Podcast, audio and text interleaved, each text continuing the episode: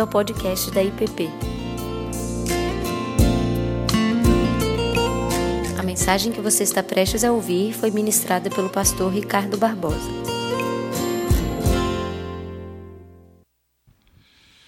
Bom dia para todos, graça e paz. Nós vamos dar sequência às nossas aulas desse desse mês. Hoje entramos na penúltima. Domingo que vem, se Deus quiser, encerramos esse esse tema, pelo menos encerramos aquilo que havia planejado em compartilhar com vocês nesses dias. Como temos feito para aqueles que estão vindo hoje pela primeira vez, é um mês de férias. Nosso tema nesse mês é sobre uma visão cristã do valor e da dignidade da pessoa. É, temos falado sobre o paradoxo da cruz e a busca pela autoestima. E quando nós analisamos, quando nós olhamos para os evangelhos, nós encontramos um caminho bastante distinto, se não completamente antagônico ou paradoxal, o caminho de Jesus em relação às propostas seculares de valor e de dignidade da pessoa. Então, já abordamos vários temas relacionados a isso. Hoje nós abordaremos mais dois aspectos e no domingo que vem outros dois. Esse domingo nós falaremos sobre a idolatria da pessoa, do ser, do eu, a idolatria do self. Né? Como que a nossa cultura vem enfatizando esse tema. Né? E logo depois falaremos sobre o tema dos valores cristãos, que são valores morais elevados. E a nossa o valor e a dignidade da pessoa estão atrelados a esses valores. É, não se trata apenas de sentir-se bem consigo mesmo. E no domingo que vem, nós falaremos sobre a importância do duplo conhecimento, um tema que foi muito desenvolvido por Agostinho, quando nos seus solilóquios ele escreve sobre a importância conhecer a Deus e conhecer a nós. Ele dizia: Permita-me, ó Deus, que eu conheça a Ti, para que conhecendo a Ti eu conheça a mim. E isso é tudo. Para ele, o conhecimento de Deus implica no conhecimento de nós.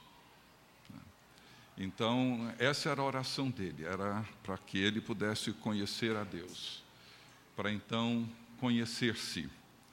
E depois terminaremos sobre a doutrina da adoção como princípio fundamental do valor e da dignidade da pessoa. Somos filhos e filhas de Deus. Mas, como eu comentei no primeiro domingo, esse tema, pensando em autoestima, ele é relativamente novo na história. Não era uma preocupação antiga. Ah, no passado, o valor, a dignidade da pessoa estava fortemente, claramente atrelado aos seus vínculos, às suas relações. Na cultura bíblica, tanto no Velho como no Novo Testamento, nós encontramos isso de maneira muito clara. Né? A Bíblia fala de Bartimeu, filho de Timeu. Ou seja, quem é Bartimeu? A identidade dele estava ligada e atrelada à sua família e aos seus relacionamentos. Quando Paulo descreve a igreja como um corpo, ou quando vemos ele falando dos membros desse corpo ligados entre si, ele deixa bem claro que a nossa identidade não está centrada num ser isolado, encapsulado, fechado, encerrado em si mesmo. Quando ele diz que um dedo não pode dizer para a mão ou para o braço, não preciso de você, nem o olho dizer para o pé, eu não preciso de você, é uma impossibilidade, porque nós estamos intimamente vinculados um ao outro. E é dentro dessa, dessa dinâmica dos nossos relacionamentos e, sobretudo, do vínculo que temos com o cabeça, que é Jesus Cristo, como temos visto até aqui, é que o significado e o valor da dignidade da pessoa encontram seu sentido. Então, o apóstolo João, escrevendo na sua primeira carta, ele diz assim: Também sabemos que o Filho de Deus é vindo, nos tem dado entendimento para reconhecermos o verdadeiro. E estamos no verdadeiro em seu Filho Jesus Cristo. Este é o verdadeiro Deus e a vida eterna. E ele termina com esse apelo: Filhinhos, guardai-vos dos ídolos. A que ídolos João estaria se referindo? Eu imagino que ele não estava ali se referindo aos ídolos pagãos, às imagens feitas nos templos pagãos. Isso os cristãos ali no primeiro século, já mais para a segunda parte do primeiro século, já para o final dele, isso era um tema já superado pelos cristãos. João estava se referindo a outras formas de idolatria que existia naquela época, talvez a forte influência e presença do Império Romano e o seu poder.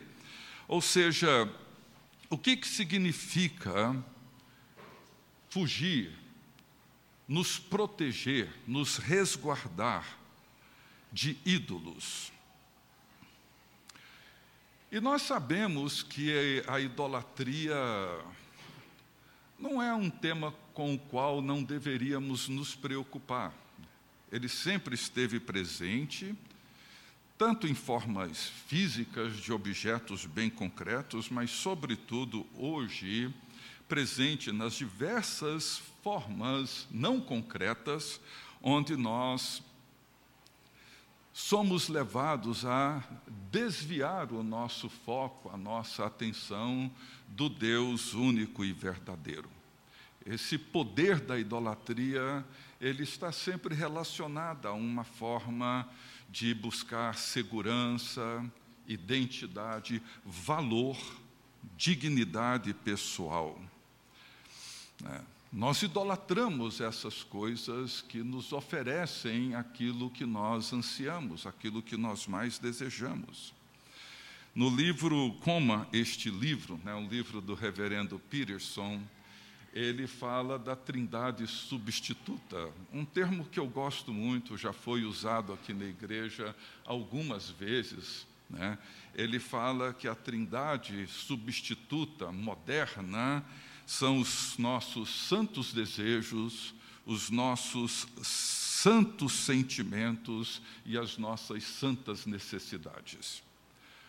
O mundo que vivemos, ele gira em torno dessa trindade substituta. Os meus desejos precisam ser afirmados, reconhecidos, realizados. As minhas necessidades, elas são sagradas e elas estão acima de qualquer outra demanda e qualquer outra necessidade. E os meus sentimentos, eles são também sagrados. E essa trindade substituta descreve essa forma de idolatria. Ou seja, as pessoas hoje precisam ser aceitas, e precisam ser amadas, e precisam ser acolhidas, e precisam ser abraçadas como elas são, sem que nada requeira delas mudança. Mesmo que o caráter seja terrivelmente corrompido, nós queremos ser aceitos, mais do que aceitos, nós queremos ser admirados, abraçados, do jeito que somos. Falamos com muita frequência, por exemplo, que o amor de Deus é incondicional. Eu confesso que eu tenho muita dificuldade para entender isso. Eu reconheço que a graça de Deus é incondicional, ela não impõe condições para se revelar, a graça salvadora de Jesus Cristo. Agora, diante de um Deus que odeia o pecado, se aborrece diante da corrupção do ser humano, o amor dele, obviamente, não é incondicional no sentido de que ele aceita tudo, engole tudo, abraça tudo, passa a mão na cabeça de todos. Não, não.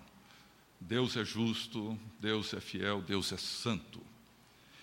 E isso implica na maneira como nós interpretamos o significado da pessoa, porque na primeira, no primeiro domingo, nós comentamos sobre isso, né? porque para muitos e para várias teorias seculares, a dignidade, o valor, a autoestima da pessoa está de alguma forma atrelada ao seu bem-estar, a maneira como ela se sente, a maneira como ela se vê realizada.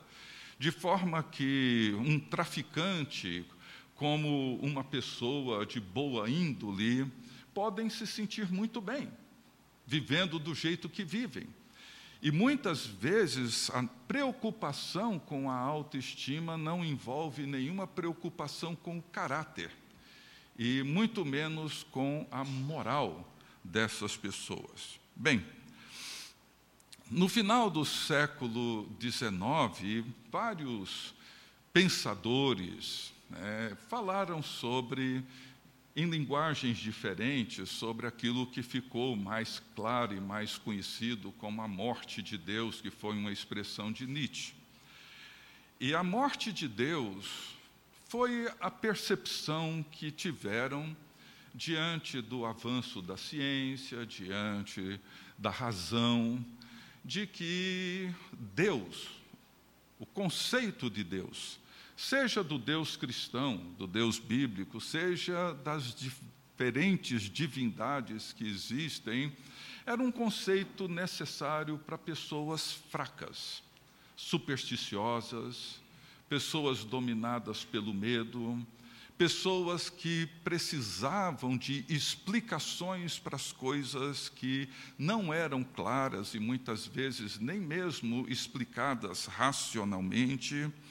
Então, era isso que motivava, era isso que impulsionava o ser humano à religião, à busca por Deus, seu sentimento de culpa, de fraqueza, porque durante muito tempo aquilo que era divino, sagrado, transcendente, era o que explicava as realidades mais imanentes, mais do nosso mundo, etc. Mas com o avanço da ciência e as explicações foram se tornando cada vez mais racionais, Deus tornou-se desnecessário para eles. Ou seja, não que desapareceria, mas perderia sua relevância perderia sua importância. E é o que nós temos visto hoje. Então, para esses grandes pensadores, os heróis eram as pessoas fortes. Jesus, por exemplo, para muitos deles, era fraco. E, portanto, ele não simbolizava esse modelo heróico. No Império Romano, César era uma figura forte, um herói. Os valores nobres do Império Romano, como a bravura, força, competitividade, foram corrompidos pelos valores cristãos, que se importavam com a misericórdia, com a humildade, com a mansidão, com a compaixão que é própria de pessoas fracas. Mas, ao mesmo tempo, havia uma consciência de que a exclusão ou a negação de Deus iria produzir algum tipo de vazio, algum tipo de niilismo, de ausência de sentido, de ausência de significado. O que levaria as pessoas a buscarem alternativas, novas formas de absolutos em virtude dessa ausência de sentido. Por exemplo, o nacionalismo foi uma delas. Eram maneiras de buscar alguma coisa que substituísse essa ausência. O romantismo foi outra. Então, com esse processo, nós enfrentamos uma mudança muito grande na nossa civilização. O mundo, a cultura, principalmente ocidental, ela foi mudando. E chegamos na metade, na segunda metade do século XX, onde percebemos que não existe mais verdade, existem verdades. O que chamamos hoje de verdade, para muitos, são apenas invenções e convenções sociais elaborados por grupos com seus interesses. Não existe mais uma moral universal aplicada a todo ser humano. Que temos hoje são teorias morais relativas, aplicáveis dentro de contextos ou não, dentro de interesses, ajustadas de acordo com aquilo que cada um interessa. E nesse sentido, a ideia da morte de Deus parecia muito clara e muito certa. As virtudes cristãs, como bondade, misericórdia, compaixão, fidelidade, elas vão cedendo lugar para o egoísmo, para a competitividade, para o narcisismo. E essa ausência do sagrado, ela produz seus novos ídolos. Eu já falei sobre isso há uns anos atrás aqui na igreja, algumas coisas quem esteve naquela época aqui vai se lembrar. Então, a pergunta que João coloca diante de nós é: quais são os ídolos dos quais nós devemos hoje nos guardar? Teriam muitos ídolos, mas tem um, um, autor que eu citei esses anos atrás, um antropólogo cultural, que escreveu um livro fantástico, chama A Negação da Morte, um canadense, Ernest Becker, que faleceu novo ainda, com quarenta e poucos anos. E eu quero tomar algumas citações dele apenas para que vocês entendam aonde eu gostaria de chegar e a importância do que ele escreveu para o nosso tema. Ele usa, obviamente, a figura do romantismo para descrever uma nova idolatria, mas o que ele diz, se aplicarmos para os outros ídolos que criamos e construímos, é muito importante. Por exemplo, ele diz o seguinte: a autoglorificação de que ele, referindo-se ao ser humano, precisava em sua natureza mais íntima, ele agora procura em seu parceiro amoroso. O parceiro amoroso se torna o ideal divino no qual se realiza a própria vida. Todas as necessidades espirituais e morais passam agora a ser focalizadas num só indivíduo. A espiritualidade que outrora se referia a uma outra dimensão das coisas é agora trazida para baixo, na terra, e recebe a forma de outro ser humano individual. A própria salvação já não é referida a uma abstração como Deus, ele não era cristão mas pode ser procurada na beatificação do outro. Veja que nós vimos que o conceito de Joana e, e o Alistair McGrath é que a autoestima está fortemente, claramente atrelada aos julgamentos e avaliações feitas por um outro importante na nossa vida. E a tendência que nós temos muitas vezes, usando a expressão dele aqui, é beatificar esse outro, ou seja, sacralizar esse outro, porque o que ele pensa e a maneira como ele me acolhe e me abraça é fundamental para o meu valor pessoal. Esse verdadeiro, ou melhor, esse outro com o minúsculo, torna-se necessário e veja o que, que o Becker diz. Ah, Deus deixa de ser esse verdadeiro outro e é substituído por uma figura humana, uma figura que nos afirma e que nos aceita, esse parceiro amoroso que ele chama idealizado a salvação deixa de ser uma dádiva divina e passa a ser buscada na perfeição idealizada do outro, e esse outro pode ser inclusive eu mesmo, ou meu trabalho, ou uma outra coisa. Então, para Becker, o problema que o ser humano enfrenta é a divinização, seja de si mesmo, ou seja de um outro. Trabalho, família, ideologia, sexo, sucesso, poder.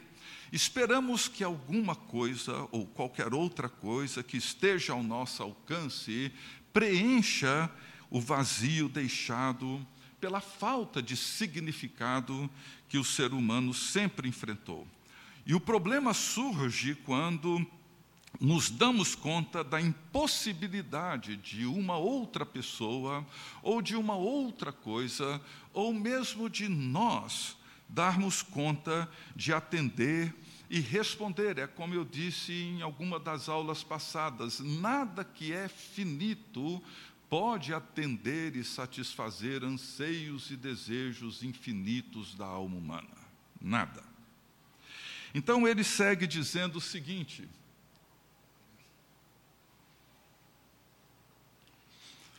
Como pode um ser humano ser um tudo divino para outro ser humano? Nenhum relacionamento humano pode suportar o ônus da divindade e essa tentativa tem que ter seu preço. Quando procuramos pelo objeto humano perfeito, estamos procurando alguém que nos permita expressar a nossa vontade por completo, sem nenhuma frustração sem nenhuma falha. Queremos um objeto que reflita a imagem verdadeiramente ideal de nós mesmos, mas nenhum objeto humano pode fazer isso. Veja como que isso entra, se encaixa assim de uma maneira muito clara na vida de praticamente todos nós. O que, que nós esperamos de uma outra pessoa? Esperamos que essa pessoa nos realize. É o que nós esperamos. Esperamos que essa pessoa preencha e nos acolha e nos aceite, sem causar em nós nenhuma frustração. Ela precisa me ver como a pessoa idealizada que eu tenho de mim mesmo. Mas nenhum objeto humano pode fazer isso. Mas o fato é que nós divinizamos esse outro. Nenhum ser humano consegue suportar, diz ele, o ônus da divindade. E essa tentativa tem o seu preço. Então, o pecado, como nós vimos na semana passada, ele leva a pessoa ao desespero. É a angústia que leva ao desespero. O desespero de não se ver como um pecador, que é o que somos diante de Deus. Recusamos essa ideia. E esse autor, como eu disse, até onde eu sei, pesquisei, ele não era um cristão. Mas veja, ele reconhece que somente Deus pode realizar aquilo que o ser humano procura. Ele diz: a grandeza e o poder de Deus são algo em que podemos nos nutrir, algo que não pode ser abalado pelos acontecimentos deste mundo. Nenhum parceiro humano pode oferecer essa garantia, porque o parceiro é real.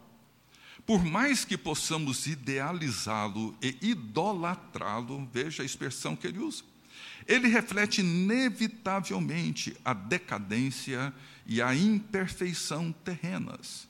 Se o seu parceiro é o seu tudo, qualquer deficiência dele se torna uma grande ameaça para você. E ele exemplifica isso falando, por exemplo, de um homem ou uma mulher que tem, na sua beleza física, na sua inteligência, na sua força, na sua competência, tem o seu valor atrelado a isso, ele pergunta o que, que acontece quando essa pessoa perde aquilo que a afirma. Quando uma pessoa perde aquela posição no trabalho que confere a ela o seu valor. Quando essa pessoa perde aquele outro, seja seus pais ou cônjuge, que dava ou que dá a essa pessoa algum significado. Ela fica aquém da sua capacidade de se auto-admirar. E toda a expectativa feita em torno daquela pessoa, ou em torno daquele objeto, fica prejudicado. E a frustração, ela recai sobre nós. E essa é a razão pela qual muita gente tem a sua autoestima completamente arruinada e destruída. Porque ela se apoia, ela se sustenta, o valor e a dignidade dessas pessoas se apoia e se sustenta em objetos ou pessoas falíveis. E quando elas falem, e elas irão falir, o fracasso então se abate sobre nós e a sensação de desespero é enorme e gera muita amargura e muita desilusão. Esse é o problema da idolatria hoje. A necessidade desesperada do ser humano em dar um significado à sua própria existência e a justificar aquilo que ele acredita.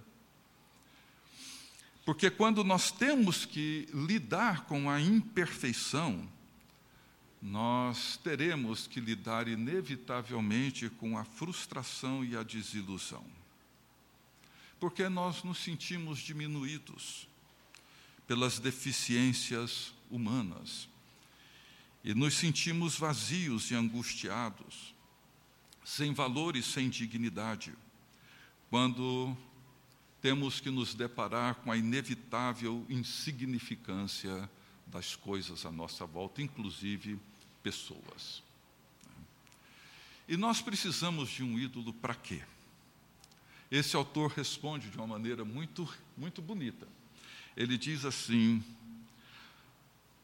Afinal de contas, o que é que queremos quando elevamos o parceiro amoroso à posição de Deus? Queremos redenção, nada menos que isso. Queremos que nos livrem dos nossos defeitos, de nosso sentimento de nada. Queremos ser absolvidos, saber que a nossa criação não foi em vão. A razão é que, por ser um ser finito, ele também está condenado.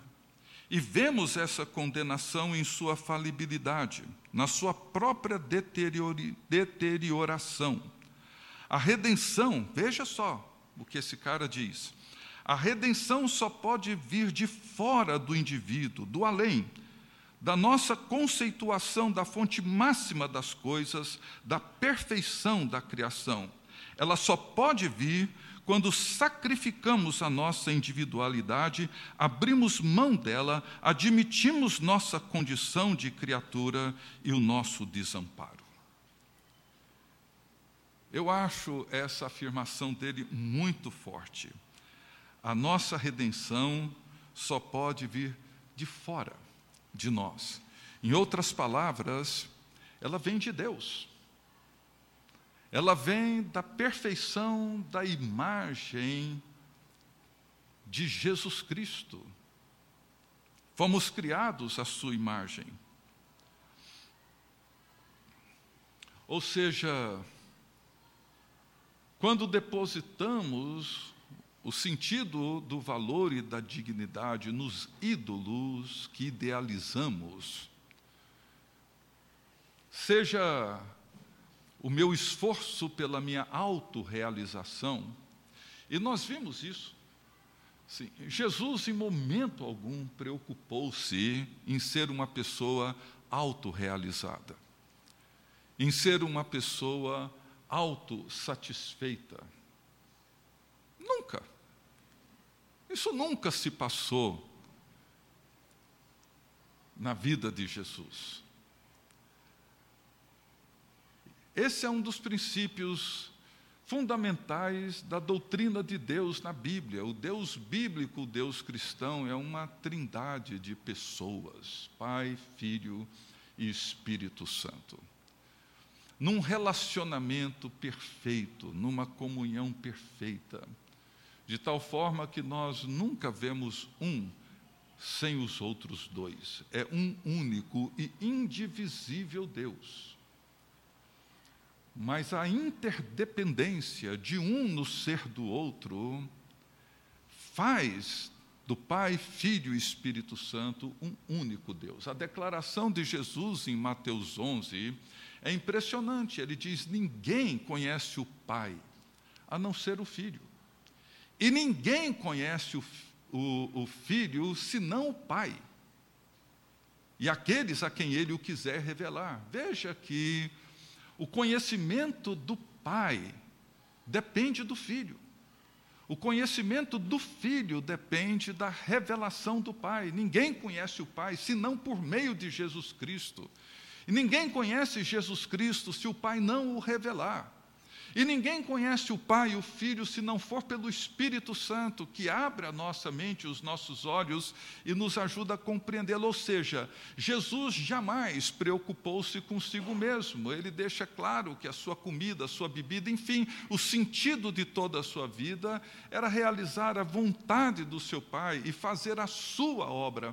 E na oração conhecida como oração sacerdotal de João 17, ele começa dizendo: glorifica o teu filho da mesma forma como o Filho te glorifica a ti. Ou seja, essa glorificação mútua é o papel na Santíssima Trindade. O Filho não está preocupado com a sua autoglorificação, mas com a maneira como ele responde ao Pai em perfeita obediência, autossacrifício e entrega. Então, quando nós falamos em idolatria, Obviamente, para a cultura moderna, secular, esse conceito medieval, ou esse conceito antigo dos ídolos, das estátuas, das imagens, é um conceito que praticamente não cabe mais hoje no mundo secularizado como o nosso. Contudo, nós substituímos as formas de ídolo, e é isso que João está nos alertando: guardai-vos dos ídolos. Procurem identificá-los, compreendê-los. E nós vamos entender o valor e a dignidade da pessoa humana, como diz Becker, quando nós sacrificamos a nossa individualidade. Quando nós sacrificamos essa obsessão de sermos pessoas maravilhosas, que todo mundo precisa admirar, que precisamos ser aplaudidos, ser conhecidos, hipervalorizados. Eu me lembro de uma palestra num encontro que eu fui da Oh, gente, fugiu o nome dela agora, que cuida da casa de Marta e Maria Williams, a sobrenome Williams, Edmeia Williams. E ela, no meio da palestra dela, ela falou: Gente, eu estou exausta, cansada, me irrita esse mundo de crente que me procura, dizendo: ah, na minha igreja não me valorizam, não me elogiam, eu dirigi o culto tal dia e o pastor elogiou, todo mundo esqueceu o meu nome. Ela falou: pelo amor de Deus, não basta você ser filho, filha de Deus, isso não é suficiente. Tem que alguém ficar ali te paparicando o dia inteiro porque você é linda, maravilhosa, esqueça isso. E a senhora falou: para com essa bobagem, pelo amor de Deus, o que Jesus Cristo fez por você não é suficiente para o seu valor? Por que, que você passa a vida inteira com pires mendigando reconhecimento? Como diz Jesus, entra para o quarto, fecha a porta, ali você vai ser reconhecido. Não é levantando na frente da igreja e fazendo uma oração eloquente, bonita, e alguém depois ir lá batendo nas suas costas, dizendo: Nossa, que oração bonita que você fez hoje. Não. A oferta, a ajuda que a gente dá com a mão esquerda, a direita não toma conhecimento. Quando você faz o seu jejum, escove bem os dentes, penteie o cabelo, passa um rugidinho no rosto, para ninguém nem sequer desconfiar que você fez isso, porque você vai ser reconhecido por Deus. E o seu valor encontra-se nele, em mais ninguém. Bom, nosso tempo está avançando. Deixa eu rapidamente considerar a importância desses valores morais elevados e tanto no Velho quanto no Novo Testamento, nós vemos que Deus coloca diante de nós valores, princípios, mandamentos, que são elevados. A razão dos mandamentos no Velho Testamento, quando lemos Deuteronômio no primeiro livro de Moisés, ele diz: olha, esses mandamentos que Deus deu, é para que vocês se tornem um povo sábio e inteligente. É para que as pessoas das nações circunvizinhas, quando olharem para vocês, falem: puxa, que gente inteligente e sábia.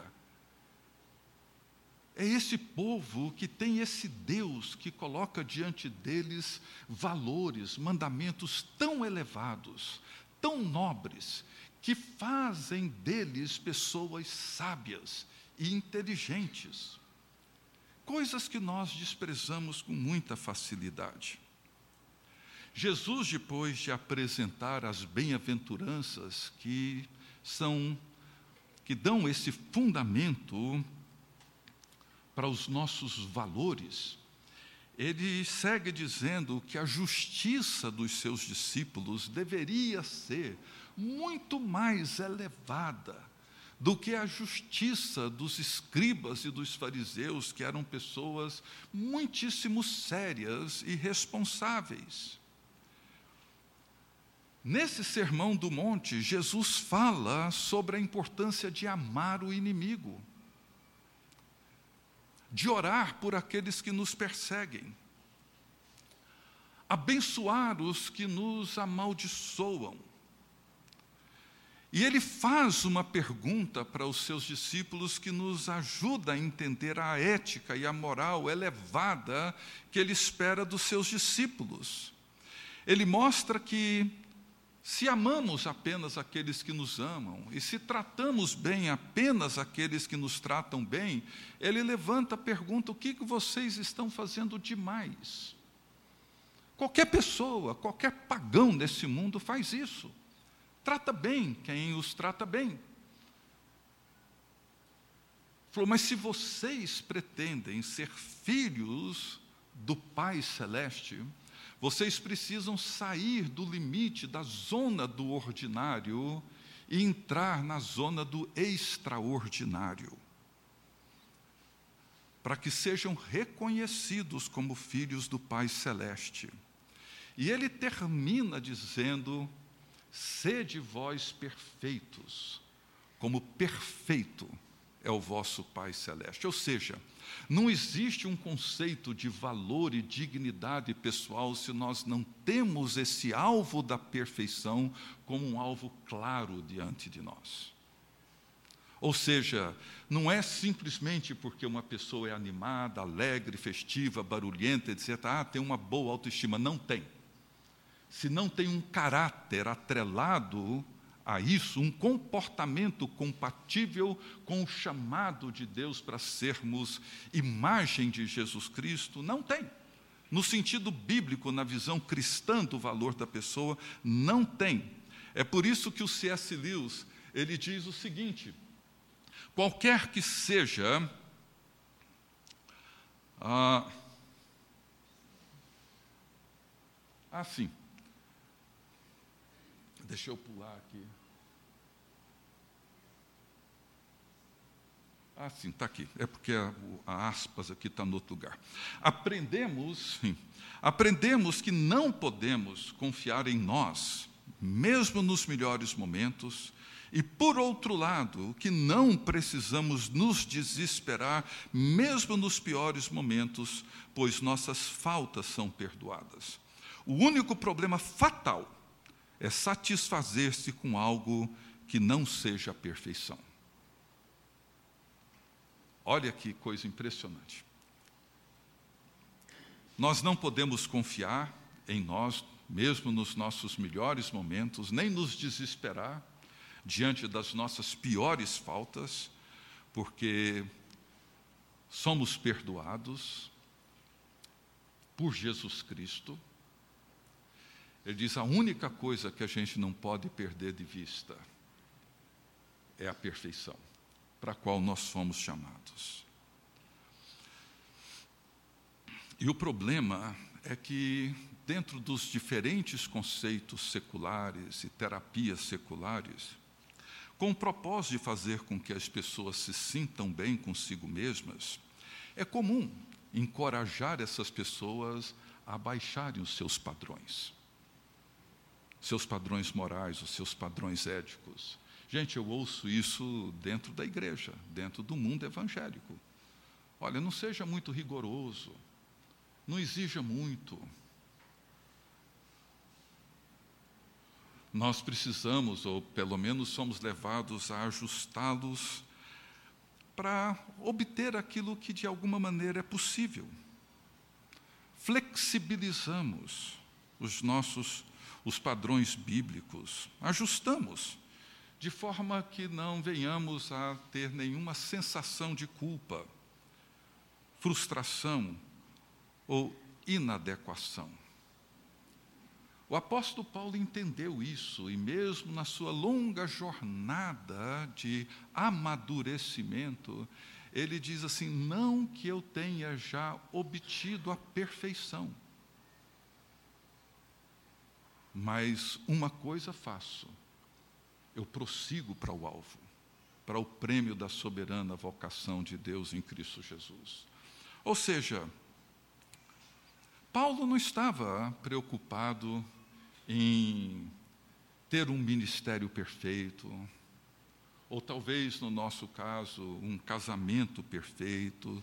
Nenhum de nós jamais vai dizer, pelo menos uma pessoa sã, sadia, Jamais vai dizer que é um marido ou uma esposa perfeito, um filho, uma filha perfeito. Não. Nós não somos. A perfeição cristã é Jesus Cristo. E como eu mencionei quando nós falamos em adoração, adorar é, em última análise, contemplar aquilo que é belo. E Jesus Cristo é a expressão da beleza divina. Por isso que Paulo, quando Jesus Cristo se revela a ele na estrada de Damasco, e ele se vê diante da beleza, da sublimidade de Jesus Cristo, ele reconhece que tudo aquilo que ele lutou a vida inteira para conferir a ele algum valor e dignidade, ele diz: Isso eu passei a considerar lixo sem o menor valor, nenhum valor, diante da sublimidade de Jesus Cristo, por amor do qual. Veja, a decisão de Paulo não é dizer, ah, foi por causa de, do meu desejo de ser uma pessoa feliz, realizada, etc, etc. Não. Ele falou, por amor de Jesus Cristo, eu abri mão de todas essas coisas e as considero como refúgio, porque eu quero ser encontrado em Cristo Jesus, não como quem se auto-justifica, mas como quem recebe de Jesus Cristo a sua justiça, a justiça dele que procede da fé. Ele não tinha alcançado, eu não alcancei, nenhum de nós alcançou, e não alcançaremos isso durante toda a nossa vida. Mas, como disse S. Lewis, nós não podemos perder de vista que esse é o nosso chamado e essa é a nossa vocação. Paulo não está aqui frustrado por não ter alcançado. Não está nem um pouco desesperado, desanimado, mas ele não abaixa o padrão. Ele não flexibiliza as demandas do Evangelho.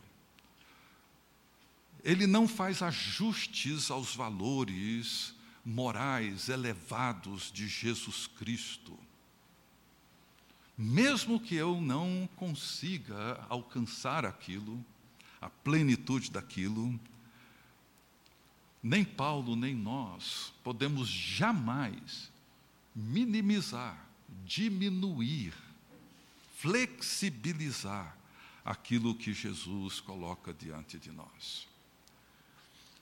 O historiador Rodney Stark, ah, o Davi usou várias citações dele nas aulas do ano passado, e é um livro sobre o crescimento do cristianismo. E a pergunta que esse historiador faz no início do livro é o que, que fez com que um movimento insignificante, de poucas pessoas, que tinha ali em Pentecostes 120 pessoas.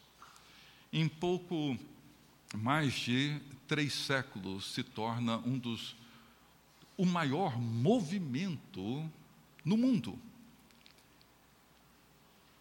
O que, que aconteceu? Eu separei algumas citações dele, mas não vamos ter tempo para abordá-las. Mas, assim, os valores que os cristãos possuíam no primeiro século marcaram a vida daquele povo. Eu vou citar dois para a gente terminar. Um é um pequeno trecho de uma homilia feita por Dionísio na Páscoa de 260, no século III diante de uma pandemia que assolou o mundo e levou a vida de milhares de pessoas. E nessa homilia, Dionísio diz assim na Páscoa desse ano, daquele ano: Muitos de nossos irmãos cristãos revelaram um amor e uma lealdade sem limites, jamais se poupando e pensando apenas no outro. Sem levar em conta o perigo, encarregaram-se dos doentes, satisfazendo todas as suas necessidades e prestando-lhes assistência em Cristo, e com eles partiram desta vida serenamente felizes, pois foram infectados por outros que estavam com a doença, contaminando-se com a enfermidade de seus semelhantes e alegremente aceitando suas dores. Muitos deles, ao tratarem e curarem os outros, transferiram a morte alheia para si mesmos e morreram em seu lugar. Os melhores dos nossos irmãos perderam sua vida dessa maneira grande quantidade de presbíteros, diáconos, conquistando alta condecoração, de sorte que a morte nessa forma, o resultado de grande piedade e sólida fé, parece de todos os modos o equivalente ao martírio. Enquanto muitos pagãos fugiam, abandonavam as cidades, mudando para as regiões mais altas e solitárias, abandonando os seus mortos. Nós não vamos entrar aqui para discutir se eles estavam certos ou errados. Essa não é a questão. De lá para cá, muita coisa mudou. Os, os, critérios de cuidado em períodos dessa natureza são hoje muito diferentes e o conhecimento dessas epidemias. Contudo, contudo, o que Dionísio quis destacar foi o valor com que esses cristãos do terceiro século, do segundo, do primeiro, deram ao outro. Não diminuíram a sua disposição em se doarem em favor dos outros, enterrando os mortos, trazendo os órfãos para dentro de casa. Uma citação que eu coloquei aqui, essa o Davi usou. O número de mulheres na igreja no início era muito mais alto do que o número de mulheres dentro da sociedade, porque os cristãos eles não aceitaram nem o infanticídio, que era muito comum, e nem o aborto.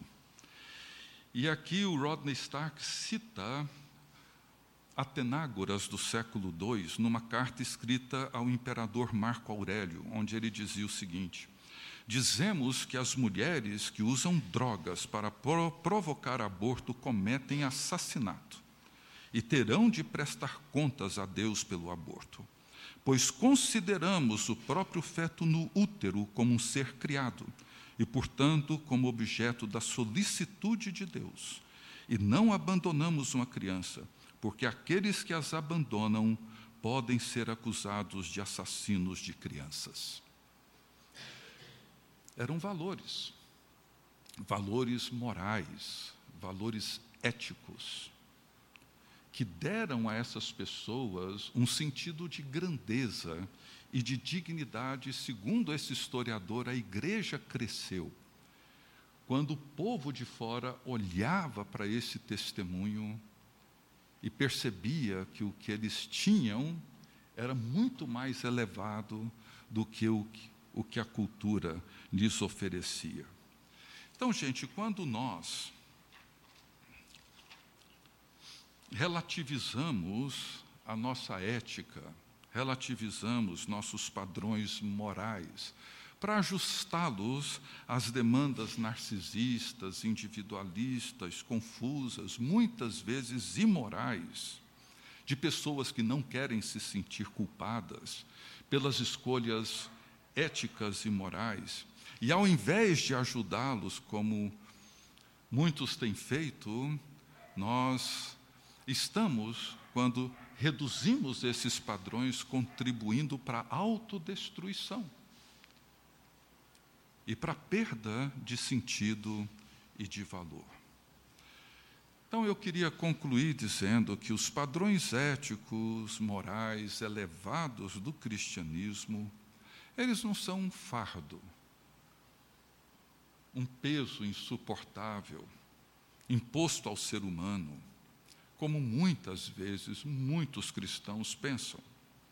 Não, eles são um caminho de libertação, um caminho de transformação. Quando Jesus nos chama a tomar a nossa cruz, a renunciar, a morrer para nós, Ele não está aqui impondo sobre nós um fardo insuportável, mas apontando um caminho de libertação, de valorização e de reconhecimento da dignidade da pessoa.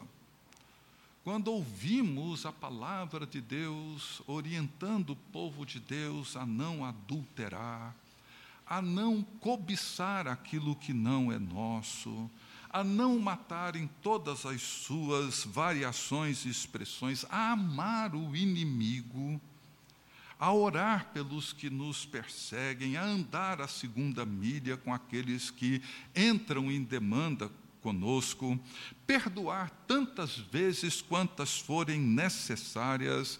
Isso pode parecer para algumas pessoas demandas elevadíssimas, altíssimas, e são. Mas elas não são pesadas, não são.